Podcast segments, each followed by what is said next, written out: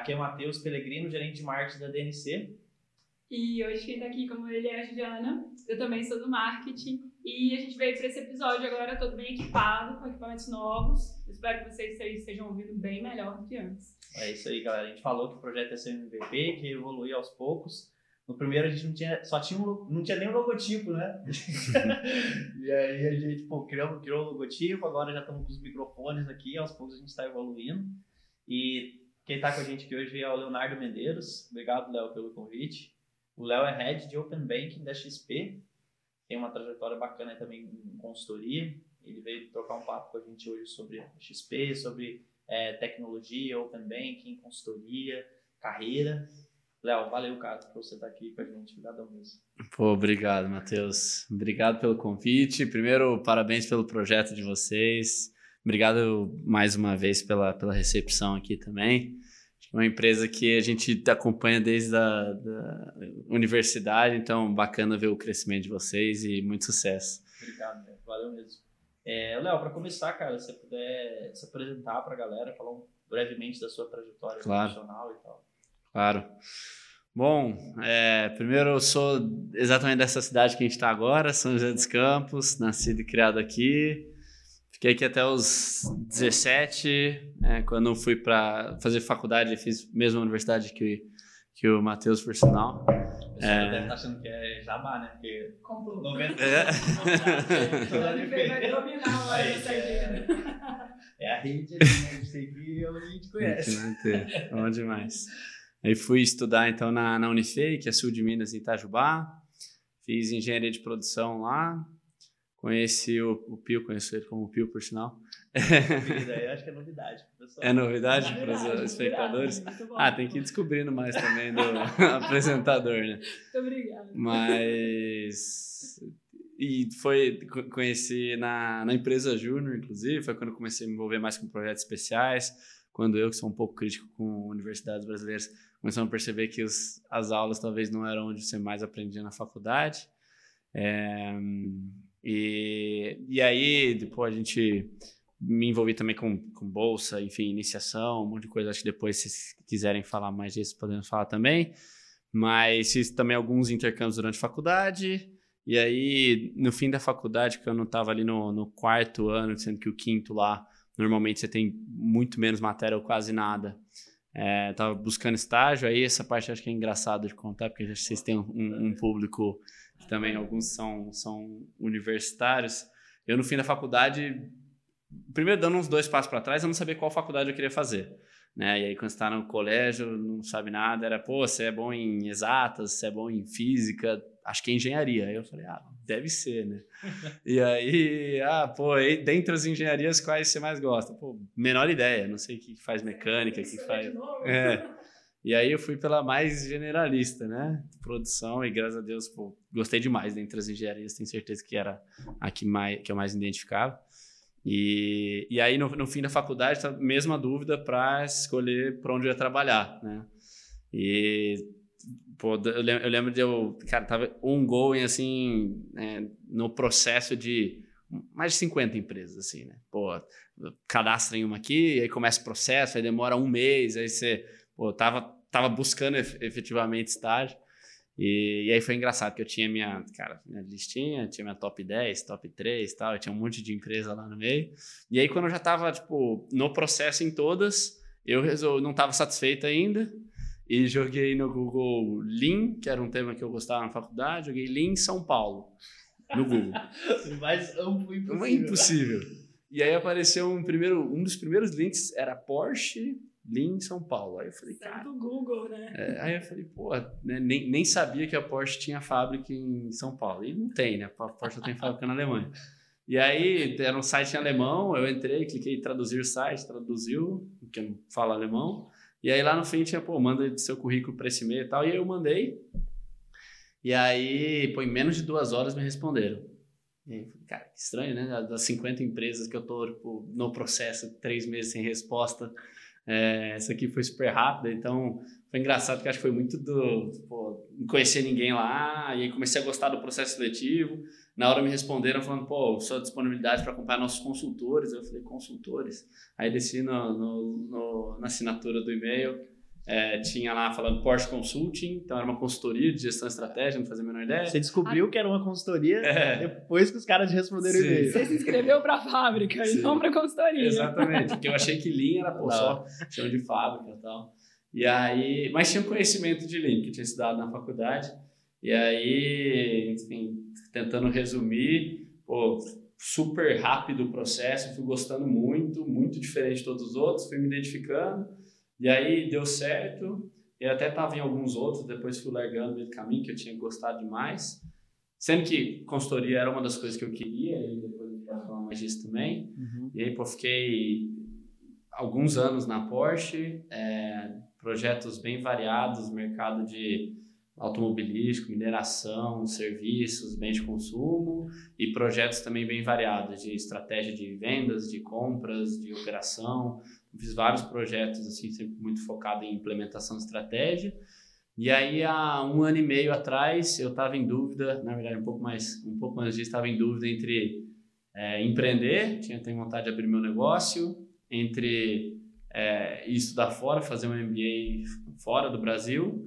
E aí estava em dúvida entre os dois e não escolhi nenhum dos dois. Escolhi ir para uma empresa que tivesse uma cultura muito diferente da que eu estava.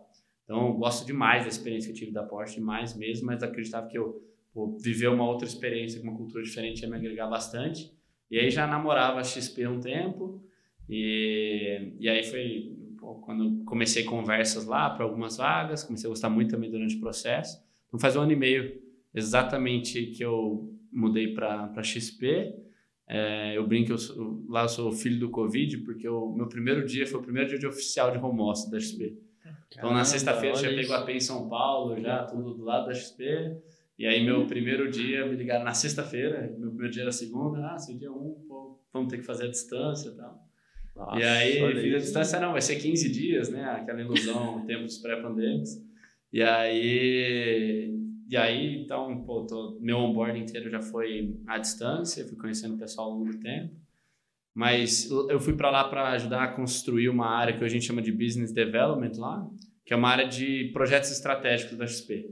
Então, basicamente, a gente é par da área de estratégia, de uma área de dados, enfim, que a gente ajuda a desenhar a estratégia e a gente escolhe alguns projetos, vai, pilares dessa estratégia para ajudar na implementação.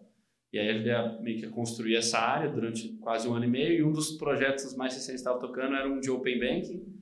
E aí foi quando começamos a falar do tema. E aí, acho que a gente vai falar um pouco mais aí para frente, mas fez sentido para a XP investir muito no tema, dado que é um tema super estratégico, a gente acha que o impacto vai ser bem grande no mercado financeiro. E aí a gente pô, justificou criar uma área multidisciplinar específica para isso. E aí foi quando eu assumi essa área. Pô, legal demais, cara. E essa área de desenvolvimento de negócio, ela ainda existe e a ideia é, tipo, tentar descobrir negócios ali que façam sentido e aí, se alguma coisa faz sentido, ela meio que desdobra, sai e vira uma unidade à parte? É, é, é, tipo, é meio isso? Parte do, do desafio é isso, que tem uma parte de novos negócios para ajudar a estruturar e não só como vai funcionar a proposta de valor, estratégia, metas, governança, processos, mas também é, não só novos negócios, como alguns projetos estratégicos não são necessariamente novos negócios. Por exemplo, pô, uma reorganização grande de áreas dentro da XP, é, um projeto de pô, gestão de portfólio de tecnologia, a gente tem milhares de iniciativas ao mesmo tempo, como eu faço uma priorização disso. Então, alguns projetos estratégicos que não são necessariamente são novos negócios. Tá certo. E, Léo, eu essa área de desenvolvimento de negócio, acho que tipo, é uma área que você não tem um profissional específico de desenvolvimento de negócio, né? BizDev, o pessoal fala assim. Uhum. É, como que era a área lá na XP? Tipo de profissional que tinha no time? É, que tipo de perfil assim da pessoa faz sentido de repente ela pensar de, de, de ir para uma área dessa? Legal. Cara, na XP, que eu, eu ajudei com algumas outras pessoas, a gente acho que era um pouco enviesado, porque eu e né, meu antigo líder da Porsche também estava lá e algumas outras pessoas tinham todos background de consultoria. consultoria. Então, para a gente fez muito sentido construir uma área que tivesse perfis mais próximos de consultoria, não necessariamente só, mas normalmente em consultoria você encontra esse perfil mais híbrido, que é o cara que consegue ajudar, às vezes, a desenhar estratégia, a pensar em processos, a estruturar a governança, a conectar áreas diferentes. Então, é, a gente, normalmente, até em entrevistas, a gente é uma pessoa que é, tinha trabalhado muitos anos em uma só área, é, ela talvez tivesse um conhecimento bastante específico, muito né, expert no tema, mas para esses novos negócios talvez faça sentido ter um mais amplo, mais híbrido. Né? Então a gente construiu a área com pessoas basicamente de perfil de consultoria. Então de todas que vocês conhecem os nomes, a gente tem lá na área hoje. Tá hora demais. Legal. Você falou aí dos perfis e é legal a gente pensar nisso porque aparentemente de fora é tudo muito diferente. Só que aí dentro das empresas vocês têm ali caminhos e tal. E aí você pensa em um ramo tradicional, como é a consultoria, assim, especialmente as grandes, os grandes nomes aí, igual você falou. Uhum. Existem fintechs que são super novas, startups, tem todo um perfil diferente. O que, que é realmente diferente? O que, que combina disso daí? E aí eu falo no geral, né? Não na sua área especificamente. Fintechs e consultorias. Sim. Legal. É, acho que coisas que são parecidas e que me atraía bastante nos dois. Acho que é um primeiro ponto de dinamismo, né? Consultoria, postar o tempo todo mudando de projeto, mudando de cidade, cultura, temas e time. Então é um dinamismo realmente acho que bastante acelerado quando comparo com alguns outros mercados que eu conheci um pouco mais. E fintech também, né? Acho que pelo, pelo menos posso falar bastante pela XP, é um ambiente mega dinâmico e acelerado quanto a mudanças, não só porque você tem cada vez mais, mais pessoas boas juntas trabalhando, isso impulsiona mais inovação, mas também a, a empresa crescendo com mais investimentos, você investe em mais negócios e mais negócios geram mais negócios, então as duas têm um dinamismo muito forte. É, acredito que também tamanho de desafio e oportunidades que se abrem nos dois são semelhantes assim na, na consultoria. A, a, carreira é mais direta vamos dizer porque normalmente é ou de analista consultor sênior etc é, então ela é mais direta só que as oportunidades de projetos são muito amplas. E posso falar de novo pela XP como uma fintech mas imagino que todas as outras também conforme ela vai crescendo se abrem muitas muitas portas então, acho que são vai, dois pontos que me vêm à cabeça que agora mais diretos de semelhança. E de diferenças, eu acho que, pelo menos a experiência que eu tive em consultoria, era uma conexão muito mais ampla com o mercado como um todo, então com tendências globais, de desde tecnologia sim, mas também pô, mercados muito variados, e aí você consegue fazer conexão de mercados que é muito rico, então ou às vezes o mercado de, de saúde é muito mais desenvolvido em temas de segurança que o mercado de bens de consumo e aí você consegue trazer cases de um para outro. Então acho que essa conexão assim com tendência mudança é algo que era bem forte em consultoria menos em fintech talvez é mais no mundo de mercado financeiro em si o que por outro lado no mercado financeiro é, eu, pelo menos, vejo que uma grande diferença do mercado de consultoria no Brasil é que o mercado financeiro ele ainda é muito concentrado hoje em dia em poucos grandes bancos, instituições financeiras. Então, os, as empresas que estão desafiando o mercado financeiro têm um addressable market, né? um, cara, um espaço que dá para pescar ainda, ou que dá para se desenvolver, investir, que é gigantesco. Então tem muita oportunidade para muita solução ainda. Muito problema para resolver. Né? Muito, né? muito. A gente tem é, concentração de, de ativos dos brasileiros em grandes bancos ainda é casa de 80% em cinco grandes bancos. Normalmente concentrado em, por exemplo, mercado de investimento, em poupança, que é um investimento hoje que a gente sabe que né, você mais perde dinheiro do que ganha. Então, tem muito espaço e é um mercado que, por ser muito concentrado, e pouca competição historicamente, você tinha pouca inovação, né? Então, quando você vem uma fintech que te oferece uma, um aplicativo muito mais intuitivo, um atendimento digital sem custo, muito melhor do que um grande banco, é natural você é. ter você ter esse, esse movimento, essa né, democratização do mercado. Sim. E, e isso para o cliente é maravilhoso e para quem está nessas fintechs também pô, se abrem muitas portas porque é. também a velocidade. E isso é, chega a ser até inspirador para outros negócios, para outros empreendedores, né? Porque você pega, apesar de ser um mercado que tem muito peixe grande ali, já tem uma certa dominância, você consegue, através de inovação, de um propósito muito claro, criar um produto e ser bem sucedido, né? Então, ó, boa, tem grandes players, tem os caras que mandam ali, vão pensar, mas se você tiver um bom produto, tiver um, um propósito, um time, né, dá para fazer. Né? Acho que a XP, ela, acho que é uma empresa que ela inspira muitos outros segmentos, né, empresas de outros segmentos, por causa de tudo que ela construiu, né? Muito bacana. É, a gente vê muita empresa nessa linha de democratização do setor. Né? Uhum. Né? Então, é o que a XP briga por, por democratizar o mercado financeiro.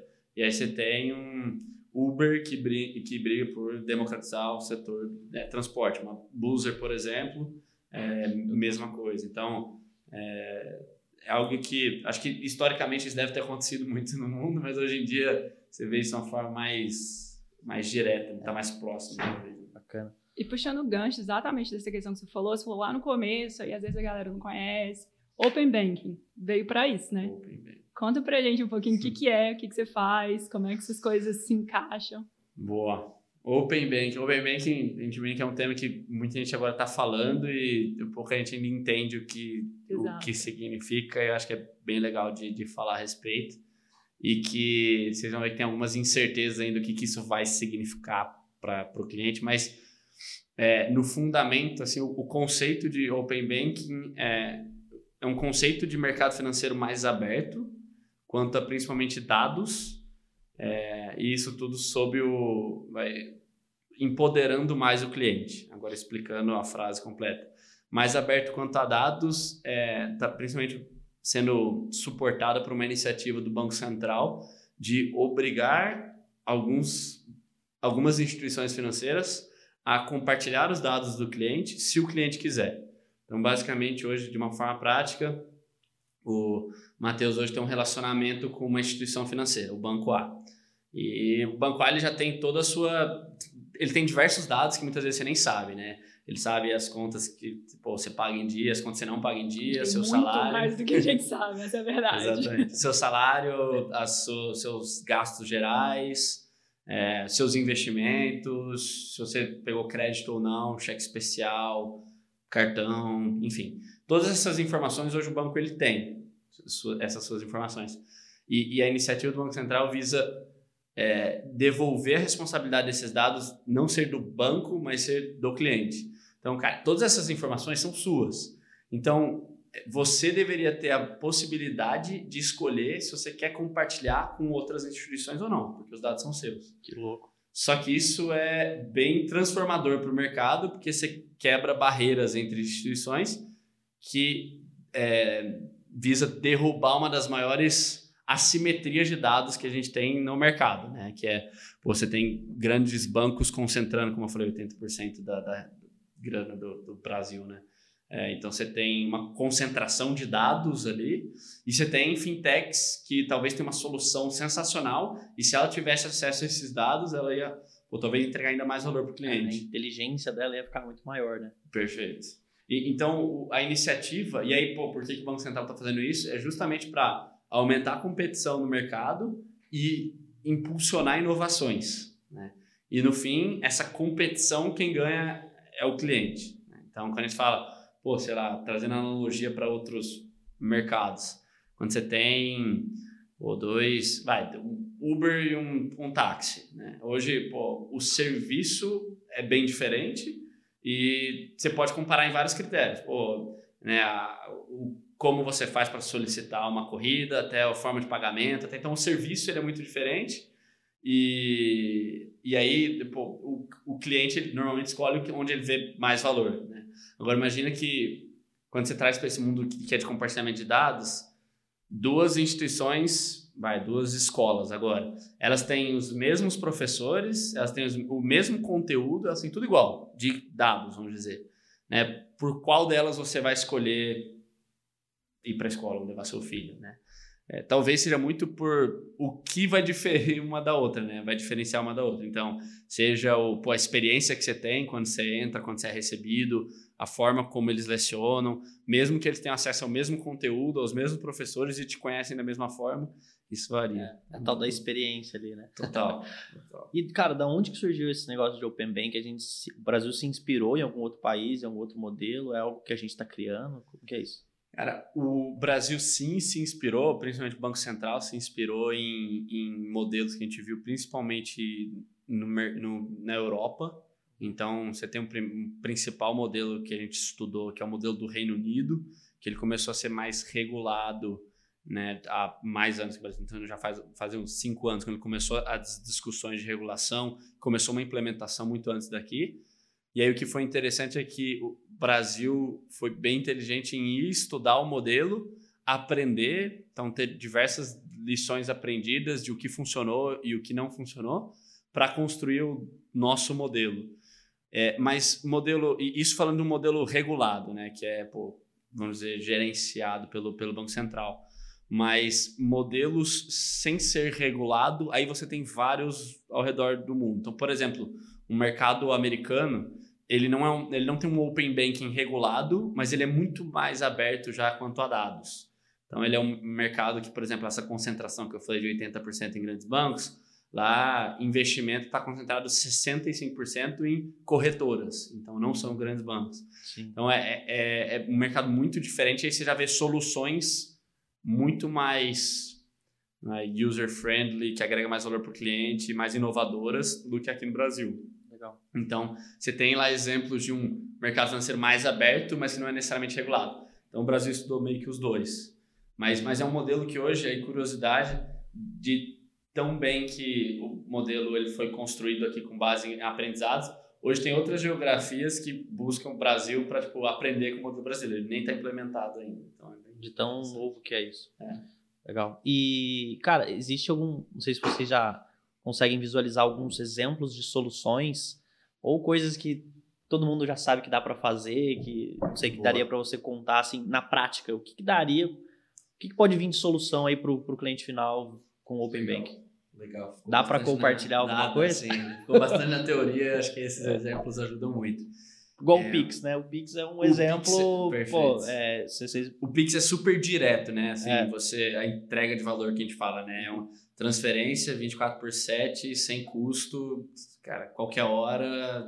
Sim. É, né? E, e, a transferência quase que, que real time. Então é, é, meio lógico você comparar isso com um DOC e falar, cara, prefiro isso, né? Uhum. É, o, o, Open Banking, ele, vou, antes de responder os casos de uso que a gente chama, que são essas, esses pontos práticos, é, muitas pessoas se relacionam até com. Agora é filosófico, hein? Até com a internet do que um Pix da vida. Porque a, a internet em si ela, ela, é como se fosse uma, uma plataforma que habilitou a criação de várias entregas de valor. Então, por exemplo, pô, a internet por si só não nos agregaria se ninguém tivesse inventado um, o Google, né? Não nos agregaria se ninguém tivesse inventado, cara, um celular que você consegue conectar com a internet e, e fazer uma ligação sem custo. Os aplicativos Exatamente. infinitos que existem. Exatamente. Então habilita cara, a criação de vários novos negócios. O Open Banking ele, ele vai mais nessa linha. Então, essa, esse compartilhamento de dados pode habilitar muitos desses casos. Aí, dando exemplos práticos aqui. Se você compartilhar dados cadastrais do cliente, você poderia, por exemplo, criar um cadastro com um clique, basicamente. É quase como se fosse um entrar com Facebook, que você entra em algumas outras plataformas. É você, pô, vou criar uma conta no banco A, e aí eu vou colocar meu CPF e vai aparecer lá, pô, eu vi que você tem conta no banco B. Cara, posso ler suas informações de lá e eu te cadastro em um clique? Que hoje são 10 páginas de cadastro, comprovante de renda, de endereço, de, de, de tudo. E aí, se você, cara, dá ok, vão te jogar para essa tela do outro banco, você, pô, você quer realmente compartilhar seus dados cadastrais? E se você falar sim, ele está cadastrado. Então, acho que esse é um que, pô, eu adoraria como cliente, pelo menos. Aquele banco já tem minhas informações, eu estou compartilhando informação extra, entendeu? É, cara, é passar desse para eles, de uma forma segura. Legal. É, um segundo que a gente fala muito, e até a XP investiu em uma empresa ano passado, chama Flipper, que, que uma proposta de valor é muito de agregação da sua vida financeira. Né? Eles chamam até de GPS financeiro, que é você por exemplo, poder olhar em um só lugar, no caso investimentos, que você tem em vários lugares, conseguir ver isso de uma forma consolidada, né, que é o que a gente chama de uma agregação de contas. Né, e isso pode acontecer também não só com investimento, mas também com a sua conta bancária. Então, pô, eu tenho você tem conta hoje no banco A, B, C, e eu posso ver tudo em um só lugar, meus extratos, meus gastos. Então, essa é uma outra forma que facilita a gente gerenciar dia a dia. Então, acho É. que No fim do dia, assim, a experiência de quem tá do lado de cá mexendo com isso é sensacional, né? Que aí eu não preciso preencher Exato. 10 páginas de cadastro, eu simplesmente escolho e autorizo Exato. transferir daqui para lá.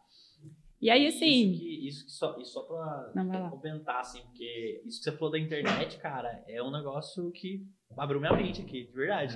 Porque aí você entende o, você entende o impacto que isso tem na. Pode ter na, na nossa vida, né? talvez entende não, né? Mas ganha É, a entende não, perspectiva mas que o negócio pode é. ser muito maior do que a gente imagina. Ex- Exatamente. Tipo, pô, muito, muito legal. Tem É, uma teoria de viagens. Tem uma teoria de inovação que fala do possível adjacente, que é exatamente essa ideia. Você cria uma coisa que, na real, não é nada. Mas o que ela possibilita ali em torno, as criações, as formas, as coisas que vêm, é exatamente o que faz a diferença para a sociedade. Exato. Você ia mandar uma pergunta, Ju? Ia, mas agora eu vou puxar de volta para a questão da experiência. É, tem muito, muito, muito, muito se falando de experiência do cliente. E aí é exatamente isso, né? Essa facilidade das coisas. Uhum. E aí tá lá no LinkedIn uma passagem sua pela Disney. e aí eu queria perguntar para você se você traz alguma coisa disso, porque nesse mundo do CX fala-se muito do jeito Disney de encantar o cliente, Legal. etc. Você traz isso em você pessoalmente, você aplica isso, já teve algum momento que você trouxe esses insights, ou, ou, enfim, ficou lá e como é que é isso pra você? Não, se em uma frase, com certeza faz bastante diferença para mim. Acho que vou contar um pouco da, da, da história, mas foi um trabalho, né, que é um, é um programa que você viaja, trabalha por lá, lá né, por alguns meses e foi uma experiência assim incrível, acho que para desenvolvimento pessoal, foi minha primeira experiência né, de trabalho mesmo. E por lá você tem contato com outras com cultura do mundo inteiro, talvez é um dos lugares que tem mais assim mu- mais multicultural assim do mundo que foi incrível assim de conhecer outras pessoas e de aprender e de conviver com, com pessoas muito diferentes de, de- do meu dia a dia e, e com certeza esse terceiro ponto de experiência do cliente foi algo que me impactou bastante assim é algo que eu, eu acredito muito em, em, né, você ter o, o cliente como centro do que do problema que você quer resolver ou da da inovação que você quer trazer ou do valor que você quer agregar para ele e, e tudo girar em torno disso, né? A XP tem muito disso, né? XP tem bastante disso. Eu, eu acho que são poucas em- empresas que hoje conseguem realmente ter o cliente no centro e, e isso é realmente você tomar uma decisão de, cara, eu vou, eu vou realmente pô, beneficiar a experiência do meu cliente aqui versus uma, um, um potencial incremento de receita que eu poderia ter aqui do outro, do outro lado, né? Fazendo um detour rápido aqui no mercado financeiro, é, cara, eu posso vender investimentos, vai. Eu posso vender um produto de investimento que eu, como empresa, ganho muito mais. Mas, cara, se isso não tem nada a ver com o meu cliente, é, eu, eu, eu posso ganhar no curto prazo, mas talvez ele vai perceber que não tem nada a ver com ele, né? Vai ter algum problema com isso, não tem nada a ver com o perfil, não vou trazer ele mais perto do objetivo dele, e aí pode ser que ele, como, pô, além de eu perder ele como cliente, ele pode ser um detrator depois, né? Então- não vou ficar deturpada. Total, total.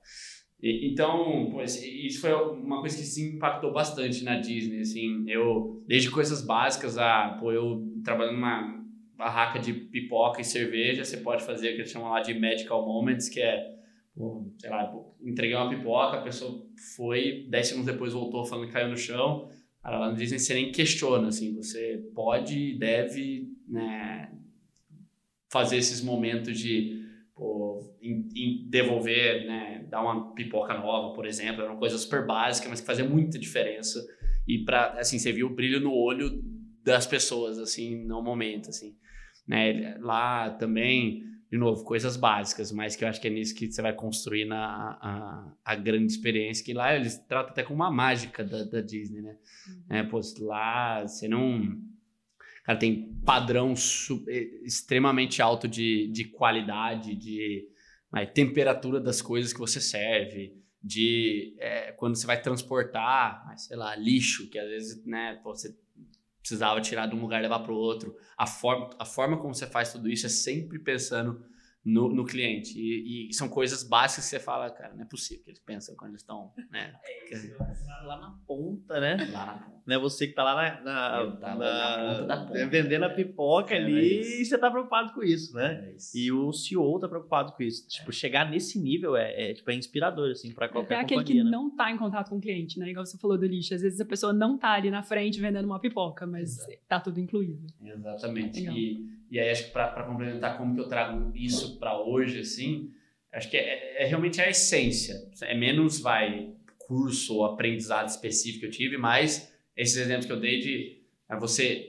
Eu, eu realmente acredito muito em você ter o cliente na concepção de novos produtos, em decisões da empresa, em, e não só em vai, eu ser uma empresa centrada no cliente, eu sou a pessoa que né, respondo em redes sociais os meus clientes quando comentam lá. Cara, isso é importante? É, mas pô, é um pedaço de, de uma cultura enorme, né? Então, você ter isso como essência é algo que eu me identifiquei muito e graças a Deus foi na minha primeira experiência que eu trouxe para todas, assim, na consultoria, em todos os projetos e hoje na XP, assim, definitivamente. Hora. Léo, falando um pouco de cultura, ainda indo mais a fundo, assim, né? Você tá falando de. né, a XP ela tem o cliente centrado ali, né? Isso é um pouco da cultura da XP também. E se fala muito da questão da, de ser uma cultura meritocrática, de high performance, né? do- do- dos funcionários e tudo mais. Como que a XP entende high performance? O que, que é alta performance em termos é, de dia a dia de funcionário? É o cara trabalhar muito? É o cara vestir a camisa da empresa? É, ele está disponível? É- O que, que é high performance para a XP? Aqui na, na DNC a gente tem um termo, né, que é o hard work, né? Hard work, e acho que ele assemelha muito com high performance. Aí a gente queria entender, né, para XP, né, o que, que é high performance em um, em um funcionário? assim? Interessante. Queria perguntar isso pro RH, né? Mas, cara, eu acho que um dos, dos pilares da cultura da XP e de- do que fez a XP chegar, é que hoje a gente escuta muito, vai, né, os fundadores e, enfim, diretores falando sobre a cultura de meritocracia, né? Então, de você pô, reconhecer realmente os líderes que mais não só pô, agregam e ajudam a construir o futuro da empresa, mas também agregam né, para clientes, para o time. E, cara, high performance, eu acho que iria muito numa linha de né, atingir sonhos ou metas mega desafiadoras com o time, né, trazendo seu time junto. E, e tudo isso super aderente ao perfil da empresa e a cultura da empresa, né? Então, pô, lá todo esse ciclo que expliquei de meritocracia é muito embasado em resultados, então sua performance, são metas, etc. E fit cultural. Então, pô, avaliação dos nossos pilares de cultura. A gente tem uma avaliação 360 que é, é semestral, que pô, seus, seu líder, seus pares, seus diretos e mais algumas pessoas da empresa que você indica te avaliam. E, e esses dois compõem muito esse, esse reconhecimento de high performance na XP.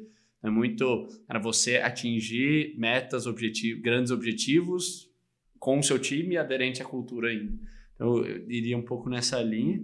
E, Legal. e- mas definitivamente não é, é, trabalhar muitas horas. Né? Sim, a gente Lá- fala isso também. Lá é uma empresa que eu realmente, assim, da- pela consultoria eu passei, passei por quase 20 empresas, né? É, eu, eu realmente nunca tinha visto uma empresa que é, não só reconhece de uma forma única, assim, as pessoas que estão lá, que abre muitas portas também, como comentei no começo, mas que também é, vive essa cultura no dia a dia e tem um senso de dono muito forte. A XP ela foi fundada né, por, por donos, né, Benchmall, mais de 20 anos atrás, é, e, e ela, um dos, dos principais fatores que eles consideram de sucesso da empresa, que trouxe até aqui hoje, é o modelo de sociedade da XP. Então, Seria muito Boa. bacana se pudesse falar disso também, explicar pra gente Boa. como funciona.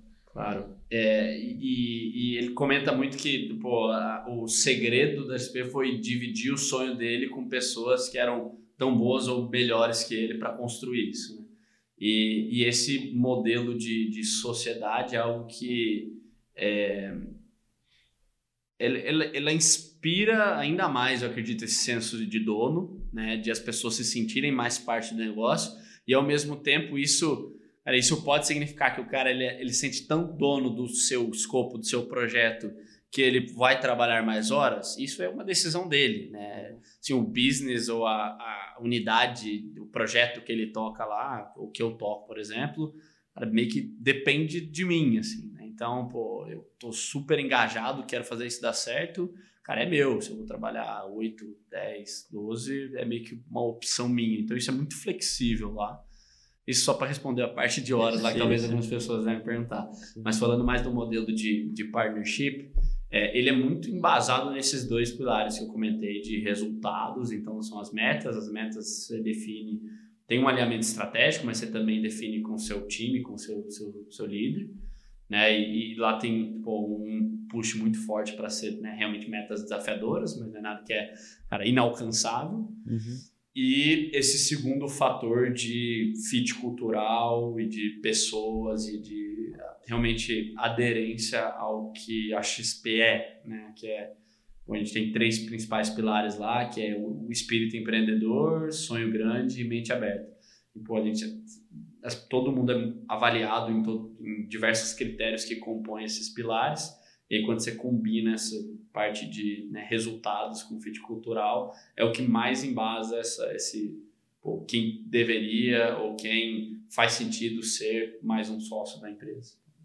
Da hora demais. E, e a XP foi uma das primeiras empresas, acho que aqui no Brasil, que na, com a pandemia, né, falou, ó, vamos 100% remoto. Uhum. E se eu não me engano, até tomou a decisão de manter o remoto, alguma coisa assim. É, como que ela está lidando com isso? Vocês estão de fato 100% remoto todo mundo? Vai manter depois da pandemia? Ou ainda não, não sabe? Como que, tá, como que a XP está lidando com, com a pandemia? Assim? Legal, legal. Cara, eu acho que foi algo. É impossível não falar que foi algo muito novo para todo mundo. Então, obviamente, XP no começo é, era algo que a gente estava aprendendo. Definitivamente não estava preparado no dia zero mas até como comentei mais cedo, meu meu dia zero, meu dia 1 um de XP foi o dia 1 um de home office. Então eu vivi na pele ali, acho que a, a, o começo do aprendizado da empresa nisso, mas na minha visão, e aí sem, sem clubismo aqui, acho que pô, realmente se adaptou muito bem, muito rápido. Né? Então, logo no começo, pô, o time de tecnologia e infraestrutura conseguiu permitir isso, né? Então, pô, via com, de forma bem simplória aqui, mas garantir que você consegue trabalhar de casa, ter todos os seus suas ferramentas e aí fazer tudo isso tudo ainda de uma forma segura, né, por compartilhamento de dados, arquivos, etc. É, além disso, a gente, né, por parte de vai RH, é, começaram a soltar algumas pesquisas na empresa de você gostaria de manter esse modelo ou não, como está sentindo. Então, foi uma, uma, um, uma atuação muito próxima também de colaboradores. E logo no começo, pesquisas, depois de vai, um, dois meses, apontavam que cara, um, a maior parte da empresa, então mais de 60% das pessoas gostaria de manter esse modelo. Então, pô, 80% era gostaria de pelo menos, acho que eram dois, dia, dois dias ou mais. Então, pô, era algo que realmente para os colaboradores estavam fazendo sentido. Então, pô, se estava fazendo sentido para as pessoas, era algo que fazia sentido para a XP. E, e, em paralelo, acho que no lado mais de negócios, a gente também pô, fez projetos de pô, como estava a produtividade entrega de valor no home office. Cara, foi algo que de todas as áreas isso caiu, isso melhorou, isso manteve. A gente começou a observar que a grande maioria se manteve ou melhorou, né, a produtividade.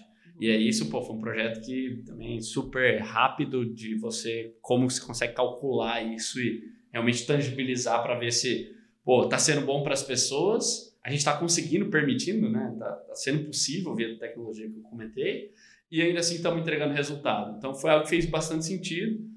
E aí eu vivi isso na pele, tinha pego uma pé em São Paulo, devolvi depois de dois meses e fui morar fora. Então hoje sim a gente está no home office.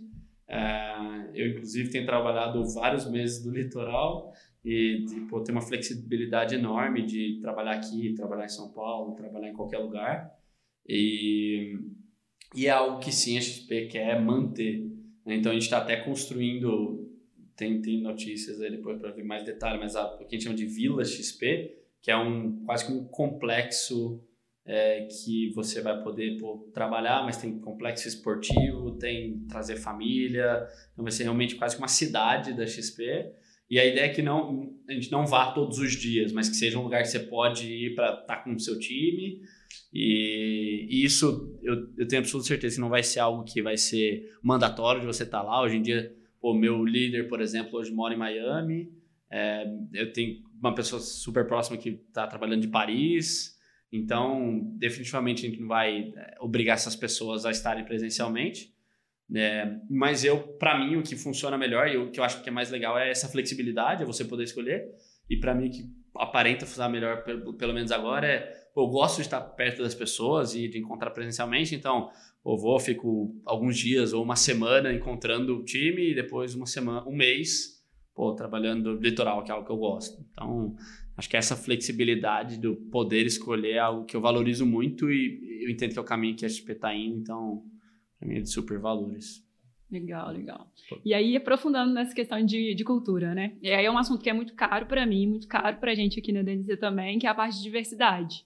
E a XP tem várias iniciativas legais, assim, pelo menos a questão de igualdade de gênero, eu vi muita coisa interessante, assim. Aí eu queria que você comentasse um pouquinho, eu sei que lugar de fala, mas só para a gente saber como é que funciona legal, aí, from the inside.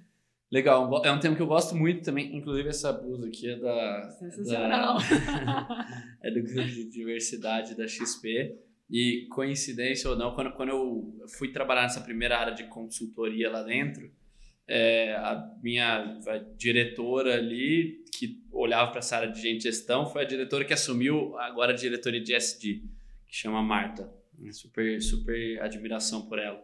E e, e hoje começou a provocar muitas iniciativas, então tem sim uma de é, igualdade de, de gênero, tem uma de pessoas com deficiência, tem uma específica de pessoas negras, então é, é algo que pô, a gente tem criado vários grupos para começar a impulsionar agendas disso na XP, isso já, já de uma forma super acelerada já está tangibilizando em é, compromissos da XP, não só com a empresa em si, mas com a sociedade, né? Então, Boa, a gente tem já uma meta de até 2025 é, ter 50% da empresa mulheres, o que é algo que hoje a gente está em patamares de pouco mais de 20%. Então, é desafiador, ao mesmo tempo é transformador, ao mesmo tempo é pô, super benéfico na nossa visão para a sociedade.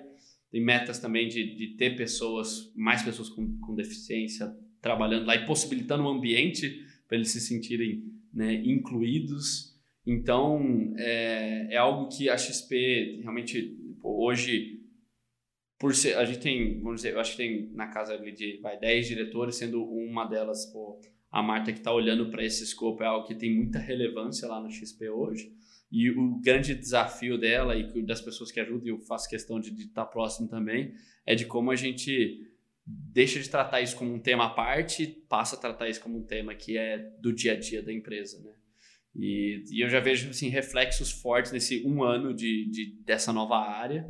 E realmente acredito que é algo que empresas que não tiverem isso definitivamente vão perder muito valor de não só valor de mercado, que eu acho que é o menor, que não é o mais importante nesse, nesse tópico, é realmente perder de ter pô, as melhores pessoas que pô, valorizam isso e que gostam de estar em empresas que valorizam isso. Já é algo que eu, que eu vejo que para a sociedade é, é, necessário e crucial e para as empresas é quase que questão de sobrevivência, definitivamente se não tiver, eu acredito que é algo que pode fazer muito diferença. Quero trazer a Marta agora. Fazer, inspiração. Fazer mais gente da XP. Sim. Top demais. Léo, é, eu queria entrar numa uma parte agora aqui pra gente falar de dicas, né? Dicas do Léo pra galera que está ouvindo e assistindo. Nossa, a hashtag. É, é, cara que, pô, sonha em trabalhar na XP, quer muito estar tá lá, quer muito fazer parte do time. O que, que você sugere de dica? Comportamento, capacitação, é, como é o processo? Como, é, como o processo. Legal. Boa. Cara, por onde eu começo? É, eu acho que o, o que para mim é muito forte na XP é isso que quem estiver assistindo só essa parte volta um pouco e vê o que eu falei da cultura. é isso Mas é, a cultura da XP é algo que é muito forte, nítido e presente na nossa vai, jornada inteira com a empresa, desde a contratação. Então, um ponto que é super avaliado é esse fit cultural. E aí, pô, como que eu me enquadro na cultura? Eu não acredito muito nisso, tá? Eu acredito que é muito das pessoas mesmo. Eu acho que, pô, você, sou, inclusive, super contra você né, não ser você mesmo nas entrevistas. Eu, eu acho sempre, que... cara, eu falo muito isso nas entrevistas é. também, quando eu tenho oportunidade. É tipo, o processo seletivo, ele não é um processo seletivo só da empresa, né? Ele é o processo seletivo da pessoa exato, com a empresa também. Exato. Pô, você tem que ver se você vai curtir trabalhar, se tem a ver. Não adianta exato. você fazer um papel ali, né? Fingir alguma coisa, e, é e aí você vai entrar lá e pô, é, não vai dar, cara. Vai... E, e, é insustentável. Eu já, tinha, já tenho casos claros de, tipo, né, pessoa acho que se portar de uma forma e às vezes isso né, passar e por poucos meses você vê que não faz sentido. E a SPL é muito rápida e muito transparente em ver que talvez não faz sentido. Então, acho que primeira dica, seja você mesmo, fala o que você acredita, o que você gosta, o, no que, que, o que está te motivando ir para lá, o que, que te ambiciona mesmo. É, eu sempre pergunto muito, faço muita entrevista, quase que semanal na XP, coisas que eu sempre pergunto muito é realmente qual que é o seu, quais são os seus motivos para buscar um movimento ou para vir para cá, cara? O que você está buscando, né? E, e aí, obviamente, não tem resposta certa, é o que você está buscando mesmo, mas essa parte de cultura da XP, pô, você, você estar apto a ir para uma empresa que é mega dinâmica, isso não é, pô, ah, gosto de mudança, cara, é, é realmente mudança num nível né, super acelerado, que um dia está com uma coisa, outro dia está com outra, e, e às vezes você está confortável, às vezes está 100% desconfortável, e às vezes você quer essa mudança, às vezes você não quer, mas são tem coisas que fogem do seu controle, mas é, esse ambiente dinâmico é algo que é assim pilar da XP e definitivamente acho que não vai mudar nos próximos anos. É, esse, esse, sentimento de dono e de você pô, ser muito autônomo, que lá é, é, parece que é clichê, mas é realmente é, é o único lugar que eu conheci até hoje dessas várias empresas que eu falei que passei, que você é realmente protagonista da sua carreira, a gente fala. E é literalmente assim, cara. Pô, por exemplo, meu caso de Open Banking, pô, era um projeto que tava lá, eu falei, puta, quero fazer parte desse projeto. Não, pô, pode tocar, é seu. A partir do momento que eu assumi, eu falei, cara, isso aqui não é nada regulatório, tem um mundo de oportunidades, eu quero trazer outra cara para isso. Pô, faz o que você quiser, meio que isso, entre aspas, né? E aí eu fui mostrando o valor, e aí, pô, quando você mostra o valor que isso tem, cara, beleza, então faz sentido ter um time, vamos investir mais nisso. Obviamente, tudo pensado. Mas realmente, pô, é, acho que eu sou, eu sou um dos casos de fui atrás e fez sentido. E aí, a partir do momento que eu estava no projeto e queria estar ainda mais próximo do tema, eu falei, cara, eu me vejo nessa estrutura, faz sentido? Pô, as pessoas que estavam próximo do tema falaram, faz. Então, cara, vai lá. Então, legal, legal. Isso é algo que, que é muito valorizado na XP. Então, pô, tem a parte de dinamismo, cultura. É, e, e, queira ou não, a gente está né, democratizando o mercado financeiro. Então, ou você também consegue trazer pô, conexões de outros mercados para ajudar nesse, né? Ou você realmente gosta do mercado financeiro. Eu não era uma pessoa que era apaixonado pelo mercado financeiro e estou aprendendo um, um mundo de coisas assim nesse um ano e meio. Mas gostava muito de tópicos de transformação, de mudanças, e era isso que eu queria. Pô, e, e, e encontrei isso de uma forma muito forte na XP. E é de fato com que você está trabalhando hoje, né? Transformação, Exatamente. criação Exatamente. de uma nova frente e tudo Sim. mais, né? Posso então... fazer um alto jabá, rapidinho, assim, só um parênteses? Claro. Pra galera que chegou aqui de paraquedas nesse episódio. O último episódio a gente falou exatamente disso que o Rafa tá falando. De caber no lugar certo, de ser protagonista da profissão. Então, bota lá um episódio, assiste lá que faz todo sentido. A gente falou bastante dessa questão, ah, tanto de diversidade como o processo seletivo e a forma de você escolher essas empresas. Então, volta lá que vale a pena, tá, gente? Boa. Mas se eu pudesse resumir agora na forma super prática, é para você, seja você mesmo, de verdade, isso vai fazer muita diferença para você, sendo sincero com você, e para a empresa facilita muitas coisas. Então, seja super sincero e transparente. E, e acho que coragem, assim, de pô, ir atrás, de pô, mandar mensagem, entrar no LinkedIn, adiciona as pessoas, cara, vai atrás, eu acho que isso. Cara, né? É isso.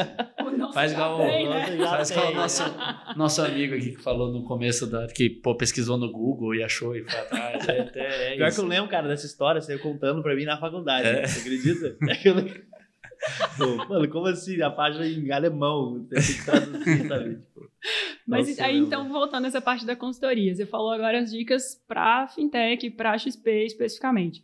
Para a consultoria, eu acho que o buraco é um pouco mais embaixo, né? São mais diversos os campos de atuação, são empresas diversas. Você vai atuar projetos que meio que não estão muito num padrão. Uhum. E aí, como é que faz para entrar em consultoria? A gente tem um público bem interessado nisso, a gente tem bastante informação a respeito, mas a gente sabe que não é uma coisa tão direta e uhum. simples, clara e óbvia. Sei Legal. lá mais que palavra que eu posso usar. É, o, o, processo de, geralmente, das consultorias, ele é bem diferente, né, de um processo seletivo normal, assim. Você ah, passou sim. por isso?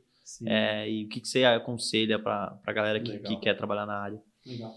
É, esse é realmente um bem diferente, assim, do, do que eu expliquei agora de XP. Assim, os fundamentos continuam os mesmos, tá? De ser você, etc. É a mesma coisa. Mas demanda uma preparação mais específica para a consultoria, né? É, eu acho que é, varia entre consultorias, mas normalmente é um processo que valoriza muito né, a, o, a solução de problemas, né? Então, que são os cases que a gente chama nas consultorias, né? Então, pô, você tem um problema e, e o, a consultoria conseguir entender a sua forma de estruturar né, né, seu raciocínio lógico para resolver aquele problema. Isso é muito valorizado. Então, é, pô, desde a gente chama de né, né estimativas, vai usar a palavra em português, mas e, pô, quantas bolas de tênis cabem nessa sala? E aí o, o resultado não é o que importa, não tem 10.600, é realmente como você constrói o raciocínio, né? Então, pô, se eu considerar que uma bola tem né, diâmetro de tanto e essa sala tem aparentemente tanto, então é como você vai construir no raciocínio. Então, isso foi um exemplo bem bobo, mas acho que é, é, é, isso é muito valorizado na consultoria.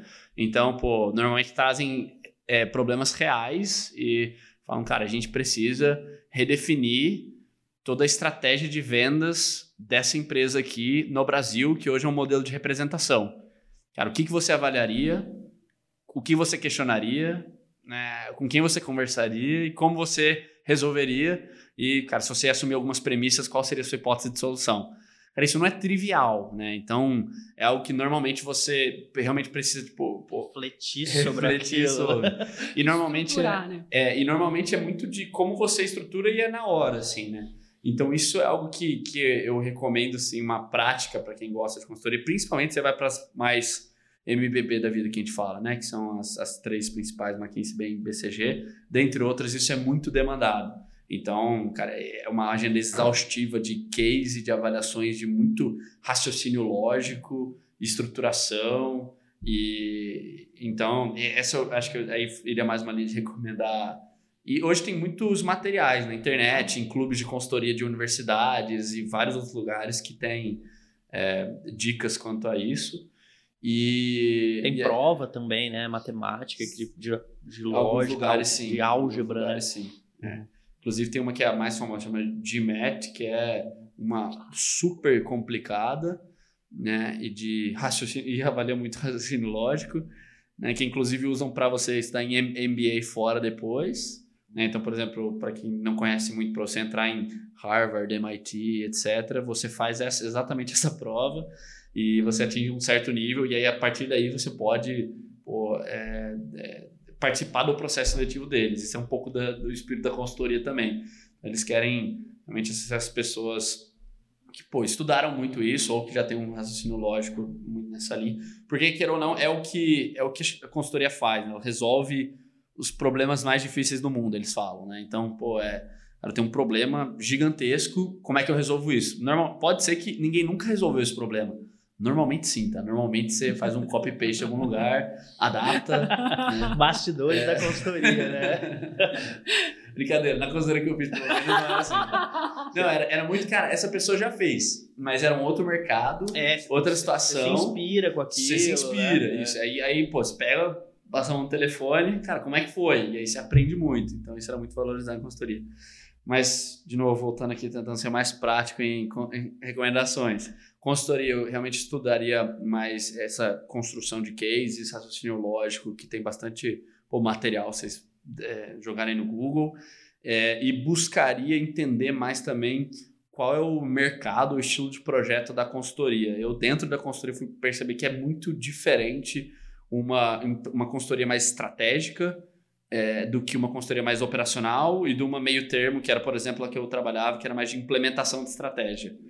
Né? E, e são tipos de projeto muito diferentes e você se desenvolve de um jeito diferente. Né? Então, essa mais estratégica, pô, normalmente, pelo menos as pessoas que eu conheço, desenvolvem um skill mais de, pô, é, de conexão de tendências, com tangibilizar isso num plano de longo prazo, com análise de mercado, análise de concorrência, etc. Enquanto uma implementação estratégia, pô, normalmente você desenvolve mais você pegar esse sonho e implementar e como é que você tangibiliza isso em iniciativas para as áreas implementarem, como é que você acompanha o resultado disso. E uma mais operacional é pô, você mudar o processo ali no dia a dia, você cara, fazer uma análise de entender a situação atual e achar melhorias e realmente implementar essa mudança.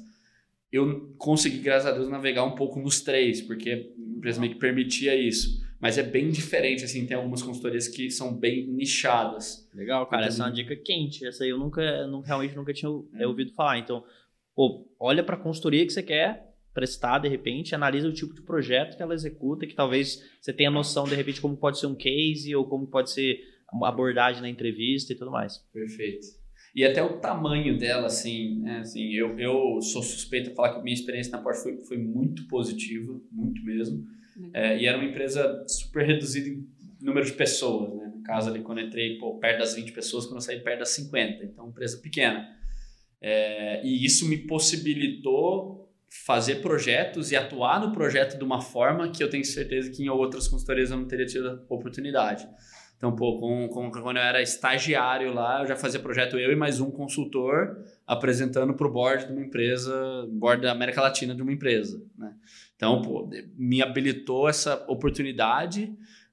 Por outro lado, eu não tinha acesso a tanto conhecimento assim no mundo como empresas que têm 100 mil consultores, a minha tinha, cara, 600. Então, você tem prós e deltas, mas, assim, para o meu desenvolvimento e para o estilo que eu gosto de, cara, tá aqui o desafio, vai lá e aprende e faz. Eu gosto muito disso. Pô, foi, foi muito benéfico para mim.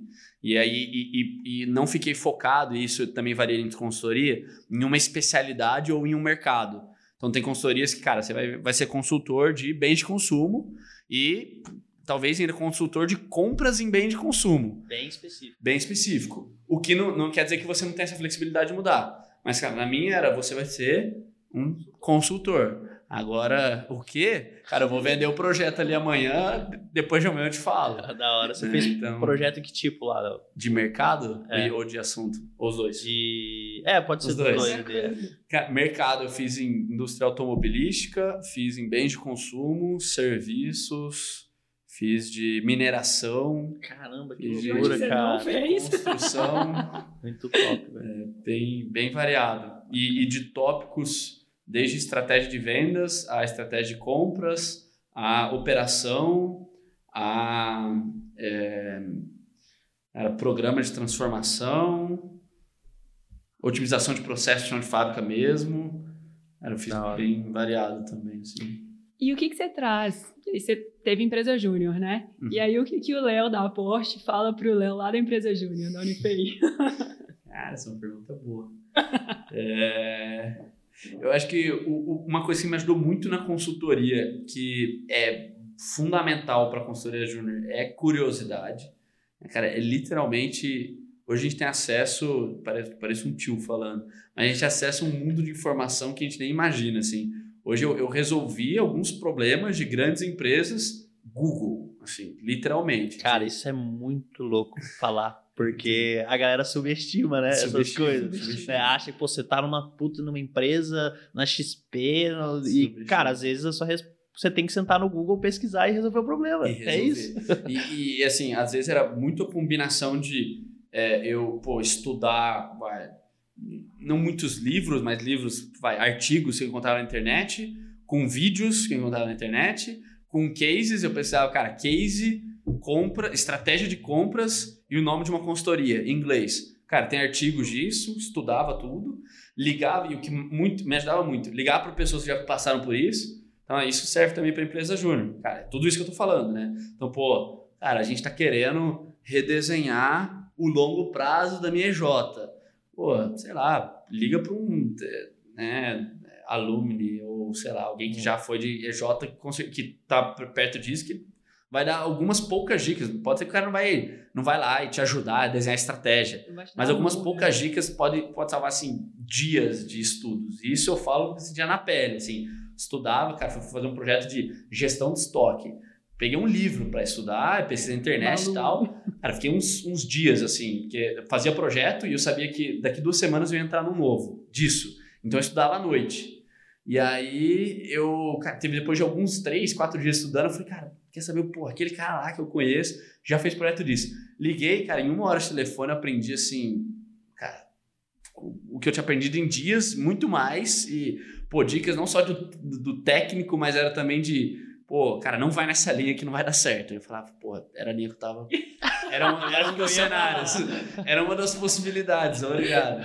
Então, assim, é, acho que curiosidade foi uma coisa que me ajudou assim, absurdamente na consultoria. E era. E, e curiosidade pode trazer para o empreendedor mesmo, né? que é o cara que, pô, vai lá e faz. E é, pô, tá aqui. O meu primeiro projeto foi esse que eu falei: estratégia de vendas de, de uma empresa automobilística. É, obviamente, estava com um consultor junto, mas pô, chegava lá ele, ele falava, cara, essa parte aqui do projeto, pô, que é, a, gente vai, a gente vai fazer um, uma análise de como está a situação atual do, da, das representações e, cara, quais são as possibilidades de modelo que a gente pode ofertar para o cliente, porque hoje ele nem sabe quais são as várias opções. Então, cara, vai lá, como você estruturaria a análise, qual que é a hipótese que você quer comprovar e quais são as opções. Cara, eu não sabia nada de modelo de representação e vendas. Nada. Nunca tinha estudado nada. Porque, infelizmente, a universidade não ensina isso. Algumas. Mas, é, mas pô, foi né, conversando, pesquisa, etc. E não se diferencia de um projeto do MJ, entendeu?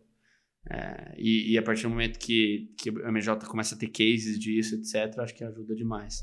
Então, cara, acho que curiosidade, cara, dá, dá tapa a cara, vai lá e faz, e, e se apoiar em, em redes, em, né, em, pessoas também que talvez já passaram por isso, acho que é de super valor, que eu falaria pro Léo da RJ. e Cara, acho que isso. Top demais, cara. Léo, a gente tá chegando no final do nosso papo, foi bom demais. E queria te agradecer mais uma vez. E para finalizar, é, cara, se puder dar uma dica para o cara que tá saindo da faculdade, universitário ou no início de carreira, que quer ter um crescimento de carreira, quer conquistar muita coisa, é, que que você, qual que é a sua dica para essa, pra essa turma aí? Essas perguntas filosóficas são as mais difíceis. Né? Mas, cara, acho que se eu pudesse repetir algumas coisas que eu falei, uma é, né, pô, você ser realmente protagonista do que você quer construir. De novo, parece clichê, mas, cara, você pode esperar que as coisas vão vir, ou você pode realmente correr atrás. E aí, seja em especialização, em cursos, por exemplo, seja em, em conversando com pessoas que seguiram um caminho que você faz sentido para você. É, seja arriscando em, cara, tá, que, que, que ou não é maior risco, né? Você empreender e testar. E, e aí, de novo, parece um tio falando, mas acho que o começo da, da carreira, quem está saindo da faculdade, é, é super é, é, propenso e, e, muito bom para você testar várias coisas, né? Conhecer vários mundos e conversar com várias pessoas que é muito difícil de, como eu contei minha história aí, de como escolhi faculdade, como escolhi. É muito difícil você saber o que você quer exatamente, né? Às vezes você olha para uma empresa. Cara, eu pessoalmente tinha uma minha top 1 empresa que eu fui barrado no, no ficha de cadastro, né? E, pô, fiquei, né, frustradaço e tal, e, aí um ano depois eu olhava para trás e falava, cara, não ia ter nada a ver com aquela empresa, então não fazia a menor ideia. Então tenta, você nunca vai saber, né, mas, pô, tenta conversar com pessoas, eu acho que isso é, é super valioso, é, curiosidade, de novo, cara, pesquisa, entende, nunca vai, né, sem, pô, saber o, o mínimo e achar que você não, não consegue encontrar essas, essas respostas. E, e também aproveita. aproveita Aproveitar que... a jornada, né? Se for é. pra... aproveita o começo e aproveita também a jornada. Isso é, uma, é, uma, é definitivamente mais importante. Sou demais, cara. Isso aí. Pois é, muito obrigada mesmo pela sua presença, pela disponibilidade de abrir o coração contar pra gente o que, que você passou, o que, que você. como é que foi as dificuldades, os percalços. Obrigada, Matheus, por me receber aqui. Obrigado. Obrigada a vocês que estão aqui ouvindo a gente, estão assistindo a gente. Então, assim, ficou com alguma dúvida, quer falar com o Léo, joga lá no YouTube, caça ele no LinkedIn. Stalkeia mesmo, sabe, gente? Isso é importante vontade, trocar. Mesmo. Olha eu, né, falando com as pessoas, Não, você nem deixou. Pra mim é um prazer. E obrigado a vocês também pelo convite e sucesso no projeto aí. Ai, obrigada. Obrigado, Léo. E lembrando, pessoal, esse podcast ele é patrocinado pela DNC, a escola que prepara a nova geração de líderes. Valeu!